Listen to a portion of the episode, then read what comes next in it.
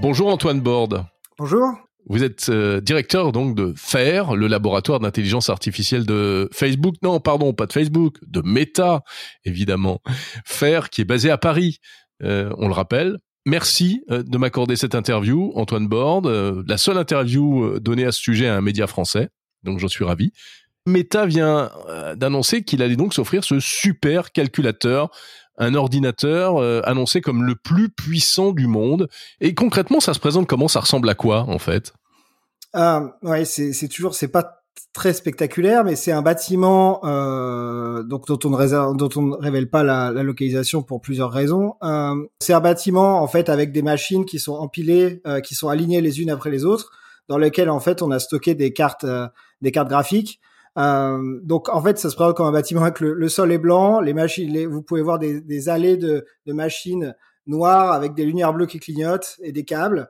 Euh, voilà, donc c'est, on peut pas vraiment différencier de loin ça dans, ce qu'on connaît dans les data centers ou les centres de données dont on a vu des images. La différence, c'est qu'est-ce qu'il y a dans ces étagères et comment elles sont connectées entre elles. Oui, c'est-à-dire qu'un data center, grosso modo, c'est que de la mémoire, et là, c'est que de la puissance de calcul. Enfin, c'est essentiellement de la puissance de calcul c'est de la puissance de calcul énormément, mais de la mémoire et aussi, quelque chose qui est très important quand on va faire des calculs en IA, c'est la connectique qui va entre les différentes machines. C'est-à-dire qu'en fait, nous, l'enjeu, euh, quand il sera complètement lancé, il y aura 16 000 cartes graphiques, donc GPU, qui sont les, les, les cartes qui permettent de faire les calculs en IA. L'idée, c'est qu'on puisse avoir le même système qui puisse apprendre en temps réel sur les 16 000 cartes graphiques en même temps. Donc là, il y a un enjeu de dire, j'ai beaucoup de données, j'ai beaucoup de puissance de calcul, il faut que je puisse amener les données sur toutes les cartes graphiques en même temps. Mais vraiment, c'est vraiment de, quasiment du temps réel. Donc là, il y a aussi euh, un, tour de force qui a été réalisé par les équipes de euh, bande passante pour être capable d'envoyer de la donnée très rapidement. Ce qui serait vraiment un drame quand on construit une ressource comme ça, c'est qu'on ait énormément de puissance de calcul, mais que la plupart des processeurs soient à l'arrêt parce qu'ils n'ont pas de données à traiter. Voilà, c'est comme si j'envoie des données, ils les traitent et après ils doivent attendre encore une seconde pour les prochaines données. On est vraiment très inefficace. Donc il y a vraiment un enjeu d'avoir ce qu'on appelle une connectique euh, extrêmement rapide euh, entre les différentes euh, cartes graphiques. On a utilisé la technologie qui s'appelle InfiniBand. Et alors en ce qui concerne la puissance de calcul, quand on parle d'ordinateur hyper puissant, on parle de quoi exactement? Le supercalculateur en chiffres, donc on, on parle d'une puissance quand il sera complètement opérationnel, ce qui est dans quelques mois, de 5 hexaflops. Pour donner une idée, euh, ça veut dire environ 5 milliards de milliards d'opérations par seconde. Donc on est dans les grands chiffres. Le supercalculateur actuel qui est considéré comme le plus rapide, alors qui n'est pas exactement fait pareil, donc euh, c'est pas exactement euh, la comparaison, mais il est à peu près 10 fois moins puissant que ça. Donc on est plutôt de l'ordre de 0,5 euh, hexaflop pour le pour le plus rapide. Donc on, on est un ordre de grandeur au-dessus. Qui est au Japon, hein, c'est ça. Oui, et, euh, donc voilà, donc on est vraiment essayé de construire ce qui pourrait être comme la voiture la plus rapide euh, pour pouvoir mener des recherches en IA. Donc il y a, y a, deux choses qui sont très importantes en IA. Il y a un, la puissance de calcul, la, la vitesse à laquelle on peut faire des opérations et le nombre d'opérations par seconde. Donc comme j'ai dit, 5 milliards de milliards par seconde. Mais il y a aussi la mémoire. Combien est-ce que de données on peut stocker sur ce calculateur, etc. Puisqu'on va faire des recherches sur de la vidéo, peut-être qu'on en parlera, sur de la parole, sur du langage, etc. Et donc Là, on peut stocker euh, 200 millions de gigaoctets euh, sur ce dataset. Donc, pour vous donner une idée, un ordinateur classique, c'est environ 200 gigaoctets, je dirais. Donc, c'est environ le stockage d'un million d'ordinateurs classiques qui est euh, associé à ces euh, super calculateurs. Donc, c'est mmh. beaucoup de données qu'on peut mettre avec aussi euh, la capacité de les traiter très très vite sont des chiffres évidemment qui donnent le tournis. Alors donc, à quoi va-t-il servir euh, ce super ordinateur, Antoine Borde? Alors euh, là, on est très euh, content dans le laboratoire donc je dirige, c'est que c'est un, comme son nom l'indique, Research Supercluster. C'est un cluster exclusivement pour la recherche, et ce qui est vraiment excellent pour nous. Et c'est pour inventer les euh, IA du futur, les IA du futur de Meta ou les IA du futur aussi pour le monde, puisqu'on partage beaucoup de nos recherches, quasiment tout en open source. Et très concrètement, vous avez déjà des, des projets sur lesquels vous allez travailler avec euh, avec ce RSC Oui, alors un des projets qui qui nous tient à cœur depuis longtemps et qui maintenant est vraiment très aligné aussi avec la vision Metaverse de l'entreprise, c'est euh, la traduction automatique. En fait, on a toujours eu un but euh, euh, d'être capable de traduire toutes les langues et de permettre au monde entier de pouvoir communiquer entre eux. Hein. Ça a toujours été très aligné avec ce que Facebook et les apps ont voulu faire. C'est très aligné avec ce que le metaverse voudrait faire aussi, avec les gens qui sont capables de se retrouver ensemble dans un metaverse et de parler, mais même s'ils n'ont pas le même langage. Donc, à part de ça, il y a une technologie de traduction qui est importante. Pour l'instant, on considère qu'on est capable de traduire de façon vraiment bonne, c'est-à-dire que vraiment, il y a, il très peu de, pertes, comme la performance entre le français et l'anglais. Il y a des erreurs, mais on considère que c'est quand même très acceptable. On a une trentaine de langues qui sont traduites comme ça, à peu près à cette qualité. L'idée, c'est euh, des langues, il y en a 5000 dans le monde. Donc 30 langues, on est vraiment très très loin. Nous, on voudrait aller à 100, 200, 300 langues. Ok, donc ça veut dire que quand on fait ça, on va pas toucher 500 millions, 1 milliard de personnes, on va commencer à toucher 2, 3, 4 milliards de personnes pour lesquelles la langue maternelle va être traduite d'une qualité vraiment euh, excellente, qui peut être utilisée pour le travail, pour le social, etc. Donc ça, ça nécessite, quand je parle de passer un ordre de grandeur supplémentaire, on est à 30 langues, on veut passer à 300 langues, on doit multiplier par 10. Donc multiplier par 10 peut-être la taille du modèle, multiplier par 10 les données qu'on doit mettre. Euh, voilà, donc c'est cette idée d'ordre d'échelle qu'on veut faire. Là, vous parlez de traduction simultanée par écrit ou par oral? Les deux. les deux, bien sûr. L'enjeu, c'est d'être capable de, de traduire euh, en écrit et en oral. C'est pas tout à fait les mêmes langues d'ailleurs. Hein. On peut le voir quand on parle avec des linguistes. Euh, même le français parlé, le français écrit sont différents. Hein. Et même le français écrit sur les téléphones est peut-être un troisième type de français, mais oh, ça sera peut-être pour une autre émission. Non, non, c'est d'être capable de faire les deux. Euh, donc en fait, on va parler aussi essayer de traduire des langues qui n'ont pas de forme écrite, par exemple. Donc c'est on arrive à des choses comme ça. Alors ça, c'est pour la traduction. Et puis, je crois que vous travaillez également sur euh, des tas de choses en matière de, de vidéo. Hein. Oui, alors c'est euh, c'est plutôt relié à la, à la réalité euh, à la réalité augmentée, qui est aussi un des grands axes de euh, de recherche de notre laboratoire, un des grands axes euh, du futur du futur de l'entreprise et du futur de la communication. En tout cas, c'est le, le pari qu'on fait. Donc c'est basé sur la vision par ordinateur, mais auto-centrée ou égocentrique selon comment on le prononce, c'est vraiment cette idée de dire que dans un futur pas si lointain, on va être équipé de lunettes qui ont des caméras sur les montures. Euh, c'est déjà le cas d'ailleurs avec euh, les, euh, les Stories qui ont été sortis euh, l'année dernière. Pour l'instant, les capacités de ces lunettes sont assez limitées. Elles peuvent prendre des photos, prendre des vidéos. Mais dans le futur, on veut vraiment aller dans quelque chose où en fait les, il peut y avoir une aide et une assistance qui est permise par un assistant qui va être dans les lunettes ça nécessite d'avoir un système de vision par ordinateur qui est capable de voir ce qu'on voit, donc avec nos yeux, et d'être capable d'interpréter ce qui se passe. Qu'est-ce que la personne est en train de faire? Est-ce qu'elle est à l'intérieur? Est-ce qu'elle est dehors? Est-ce qu'elle est dans une situation de danger? Est-ce qu'elle est dans une situation de loisir, de travail, etc. Il y a énormément de questions qui se posent. Et pour ça, euh, il y a besoin en fait de changer un petit peu la façon dont les algorithmes font de la vision par ordinateur. Pour l'instant, vision par ordinateur, c'est essayer de classifier une photo comme on trouve euh, sur Internet, c'est des photos qui sont prises par un appareil, par quelqu'un qui a cadré, qui a regardé, qui a pris le temps. Dans un monde autocentré, on cadre pas. J'ai la caméra sur ma tête, je bouge la tête, je regarde, je, bouge tout le temps. Donc c'est pas du tout le même point de vue, c'est pas du tout la même attitude. Donc il faut changer la façon de faire ça. Une des briques qu'on a posées, qu'on a annoncé il y a quelques mois, c'est ce qu'on a appelé Ego 4D. C'est un nouveau dataset, donc Ego for égocentrique, 4D pour 3D euh, et même la temporalité on a travaillé avec des universités dans le monde entier, euh, des partenaires à qui on a envoyé des lunettes et euh, avec des caméras et qui ont filmé dans la vie quotidienne euh, des activités avec des gens qui avaient des caméras sur le front ou sur des lunettes pour un peu constituer cette base de données de que font les gens dans la, dans la journée et comment est-ce que ça se représente quand on le regarde à travers les yeux de la personne. Voilà. Donc ça c'est la première brique. Le dataset a été annoncé, il est en open source et il a été fait avec des universités de quatre continents pour refléter aussi les, usages qui peuvent dépasser ce qu'on fait à Paris ou en Californie. Hein. Il y a des gens euh, en Afrique, il y a des gens en Asie du Sud-Est, etc. Donc après, on a créé les données.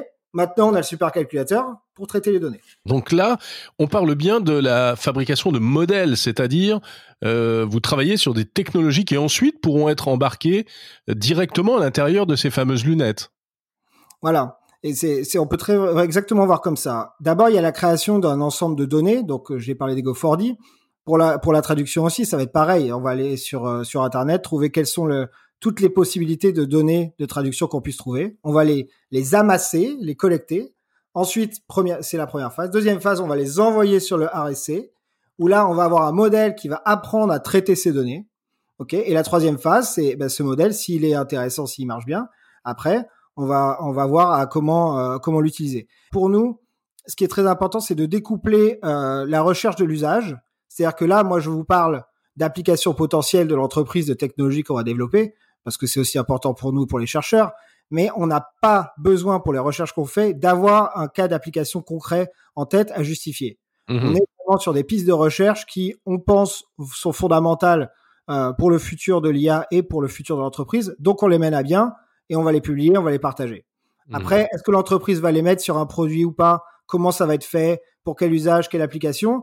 Je dirais que c'est encore la troisième phase du processus. Et là, après, ça va être dans les mains d'autres équipes. Ouais, on comprend bien. Vous travaillez vous sur l'aspect recherche et, pas sur l'aspect produit. Alors tout ça, Antoine Borde, ce sont les, les, les, briques du fameux métavers finalement. Le métavers, on le, on le construit euh, brique par brique, ou en tout cas, euh, on participe à le construire. Je dirais, c'est plutôt la meilleure formulation. C'est-à-dire que oui, je pense que la, la nouvelle vision de l'entreprise qui a été annoncée par Mark Zuckerberg, même avec le changement de nom, indique qu'il y a un point focal à l'horizon de ce qu'on pense être le futur d'Internet et le futur de la communication le futur du travail, etc., qui va être dans ces environnements euh, en 3D, metaverse, euh, etc. Donc ça, c'est le futur.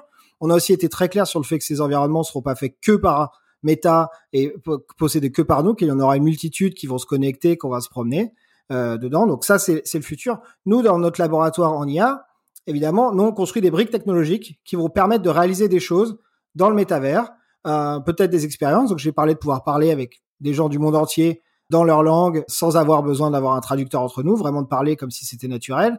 Je parle aussi d'une autre manière, c'est de dire avec des lunettes de réalité augmentée, on pourra accéder au métavers d'une façon peut-être extrêmement naturelle puisqu'on aura des nouveaux outils.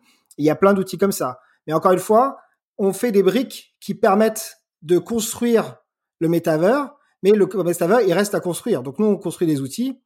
Qu'est-ce que vont en faire l'entreprise? Que vont faire les autres acteurs aussi? Ça, c'est très excitant à voir.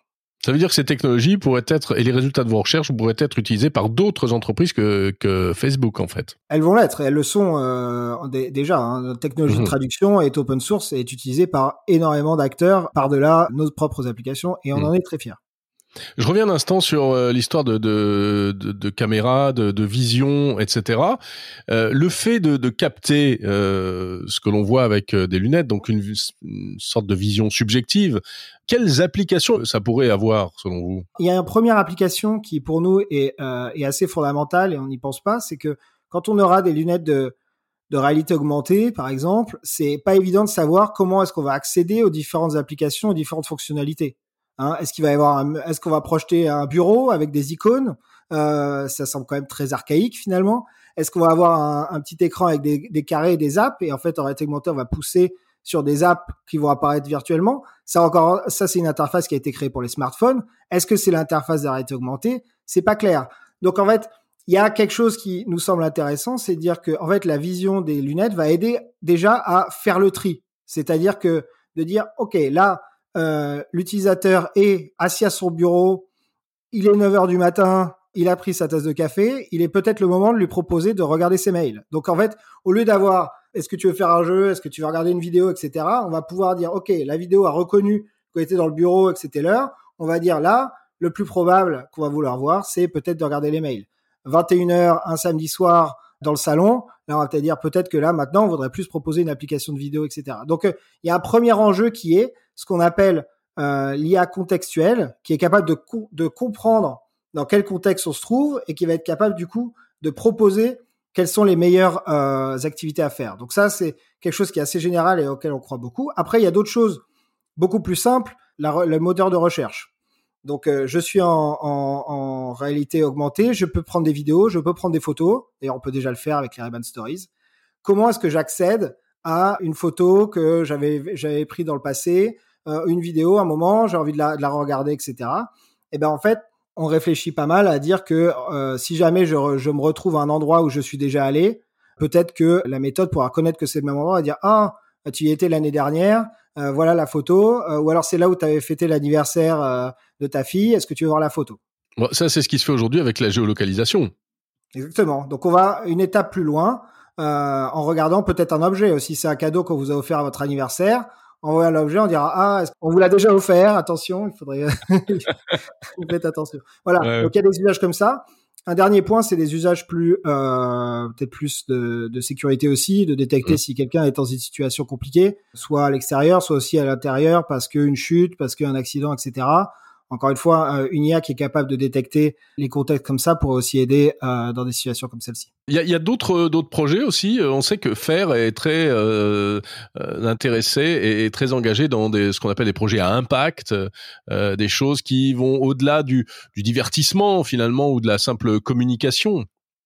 Oui, ben en fait, l'avantage de, de notre laboratoire, c'est qu'on peut traiter vraiment un champ extrêmement large des applications et on a le la possibilité de s'étendre encore encore plus loin des thématiques de l'entreprise. Et un sujet qui nous tient vraiment à cœur qu'on développe beaucoup c'est un, sujet, un projet qu'on appelle Open Catalyst qui est en, en partenariat avec des chimistes hein, donc on est, on est assez loin. Mais l'enjeu est de permettre à l'IA d'aider à trouver des nouveaux catalyseurs. Donc euh, donc des catalyseurs euh, ça peut sembler un peu abscon mais en fait c'est très très concret. Euh, il y a un enjeu très important que j'ai pas besoin d'expliquer c'est euh, le changement climatique et par-delà ça, il y a deux opérations qui peuvent être extrêmement importantes dans le futur qu'on va construire. C'est un, de stocker les énergies renouvelables et en particulier de les stocker sous la forme d'hydrogène. Hein, c'est quelque chose dont on parle et dont vous avez peut-être parlé dans d'autres dans d'autres euh, podcasts. Eh bien, en fait, pour générer de l'hydrogène, on fait ce qu'on appelle de la catalyse. Euh, c'est l'opération qui permet de générer de l'hydrogène. Et pour faire de la catalyse, il faut de l'énergie. Et il faut aussi ce qu'on appelle un catalyseur, qui est souvent un métal qui permet de faciliter cette opération euh, de synthèse de l'hydrogène. Et le problème actuellement, euh, c'est que les catalyseurs qui marchent, c'est souvent du platine, c'est des métaux qui sont rares, extrêmement chers. Donc si on veut faire de la catalyse et de la génération d'hydrogène à très grande échelle, ce dont il est probable qu'on va avoir besoin, il faut trouver un moyen de remplacer le platine par des alliages de synthèse qui sont faciles à produire et moins chers à produire. Et en fait, c'est là où la chimie rentre en jeu, c'est-à-dire que des chimistes travaillent dans le monde entier pour trouver ces alliages et là, on est un peu dans le processus de l'aiguille, de chercher l'aiguille dans la meule de foin, puisque en fait, des alliages possibles, il y en a plein, et il faut les tester. Et quand je dis plein, c'est on est sur euh, des millions de possibilités. Hein. C'est pas, on n'est pas sur la dizaine ou la centaine, c'est des millions de possibilités. Donc, les chimistes ont des supercalculateurs et ils ont des méthodes qui permettent de simuler les propriétés d'un alliage. Donc, ils font ça. La simulation d'un alliage, euh, ça leur prend près deux jours de calcul sur leur supercalculateur. Donc, si on passe deux jours de calcul fois un million d'alliages, on n'est pas sorti de l'auberge. Donc là on travaille avec eux, nous, c'est de dire, un, on a des supercalculateurs, on vient d'en parler, mais de deux, on va essayer de trouver des IA qui sont capables peut-être de remplacer vos modèles chimiques très compliqués pour euh, faire ce qu'on fait en deux jours, le faire peut-être en deux minutes ou en deux secondes. Voilà. Peut-être que ça sera aussi pour faire un, un premier pré-choix, c'est-à-dire qu'on va pas faire exactement la chose, mais au lieu de vous, avec votre technique, vous devez en tester un million. Si on vous dit que vous avez plus qu'à en tester 100, on a changé quand même énormément. Donc on voit encore une fois notre enjeu de euh, ordre de grandeur, hein, passer d'un million à 100 000 ou à, ou à 100, etc. Donc on travaille avec euh, des universités pour essayer d'améliorer et de permettre, c'est notre objectif, de trouver des catalyseurs. Je reviens un instant à ce supercalculateur c'est de l'informatique classique, on va dire. Est-ce que l'informatique quantique ne serait pas euh, également une ressource intéressante pour ça, pour vous? Ah, ça peut, mais ça, change le. C'est plus du tout la même informatique. Hein. Donc, euh, c'est-à-dire que on, y réfléchit et la communauté IA en général réfléchit à, à l'intersection entre l'informatique quantique et l'intelligence artificielle. J'avoue que c'est assez préliminaire. J'en parlais moi-même avec Yann Lequin qui est notre euh, chief scientist à faire, euh, qui est français, prix Turing, qui lui aussi regarde euh, de cette intersection-là. Pour l'instant, on en est à, encore à, c'est un sujet qui est intéressant à l'horizon, mais pour le, qu'on sait pas vraiment comment aborder. Donc, je dirais que nous, le RSC, on en a besoin maintenant. les catalyseurs, les modèles de traction, on en a besoin maintenant. Si on se revoit dans, dans 10 ans, peut-être qu'on dira, ben voilà, on va investir dans un, dans un supercalculateur qui, qui va vers le quantique, mais voilà, je pense que c'est quelque chose qu'on regarde, mais c'est plutôt à long terme. Et, là, le, le supercalculateur et des projets, c'est des choses qu'on qu'on fait aujourd'hui. On se pose la question quand même à propos de ce super euh, calculateur. Donc, euh, vous l'avez dit, 16 000 cartes graphiques, 5 euh, exaflops de, de puissance. ça doit être un gouffre énergétique. Hein. Ça pose pas un problème environnemental, ça? Oui, bah, c'est quelque chose qui nous tient à cœur. Comme je mentionnais avant, on a des projets qui essayent de participer à ça. Donc, dans la création de ce de ce supercalculateur, on avait ça à cœur aussi. Donc il y a toujours l'enjeu de dire est-ce qu'on devrait le construire parce qu'il va consommer beaucoup d'énergie. Mais on, on voit pas les choses comme ça. On voit les choses d'une façon de dire déjà, est-ce qu'il est en fait euh, économe en énergie pour ce qu'il fait? Et donc en partie du RSC, on a construit quelque chose qui s'appelle AirStore, qui est le logiciel qui nous permet, comme j'ai dit, de stocker les données et de les envoyer très rapidement à toutes les cartes graphiques. Ce, logiciel qu'on a conçu entièrement dans nos équipes, qui va être mis open source, donc d'autres gens vont pouvoir l'utiliser, il est entre deux à trois fois plus économe en énergie pour envoyer les données par rapport à ce qui se fait. C'est-à-dire que dans les ordres de grandeur qu'on a, on fait aussi des, économies d'énergie, évidemment, qui nous permettent d'aller plus loin. Donc on a, on a ça à cœur. Facebook, euh, enfin Meta maintenant d'ailleurs, a pris beaucoup d'engagement sur le fait que nos centres de données, et celui-là en fera partie, sont faits à, base, euh, à base d'énergie renouvelable, économes en eau, etc. Donc c'est c'est quelque chose qui est, qui, est, qui est important pour nous. Il y a un autre aspect qui est plutôt sur l'aspect recherche, c'est-à-dire qu'en fait, en parallèle des recherches qu'on développe pour avoir des gros modèles, on a parlé des qui vont très vite, on a aussi des lignes de recherche qui sont pour faire mieux avec moins. D'accord? Donc en fait, il y a souvent des cycles de recherche qui sont on va faire des modèles de plus en plus gros parce que c'est là on peut pousser la frontière des performances. Mais quand on a un certain niveau, après on dit est-ce que je peux garder le même niveau de performance avec un modèle qui est 10, 100, 1000 fois moins, moins coûteux? Hein? Et on a ça aussi. On a des équipes qui travaillent sur ce qu'on appelle sustainable AI qui permettent de dire euh, est-ce qu'on peut se permettre de, euh, de, de comment est-ce qu'on peut garder la même performance en en étant beaucoup moins euh, beaucoup moins gourmand? Euh, c'est c'est pas facile à faire tant qu'on n'a pas atteint la performance maximum. C'est toujours ça. C'est-à-dire, mais pourquoi vous faites pas des petits modèles directement? Mais le, ce serait une bonne question. Eh bien, le problème, c'est que avec les petits modèles, le grand modèle va nous permettre de dire ah, mais en fait, on est capable d'aller, voilà, j'ai parlé 100, 200, 300 langues. Donc c'est vraiment, on est vraiment en train de pousser la capacité. Une fois qu'on sait que c'est possible, après on se dit ok, est-ce qu'on peut optimiser la façon dont on le fait? Euh, et donc les cycles sont souvent comme ça et on peut regarder dans la technologie, il y a beaucoup de choses comme ça aussi qui sont en général, on va pousser la performance, après on optimise. Donc voilà, donc ça c'est c'est comme ça qu'on y pense. On n'a vraiment pas du tout mis l'aspect environnemental et énergétique de côté. Eh bien merci beaucoup Antoine Borde, directeur euh, du laboratoire FAIR. Merci.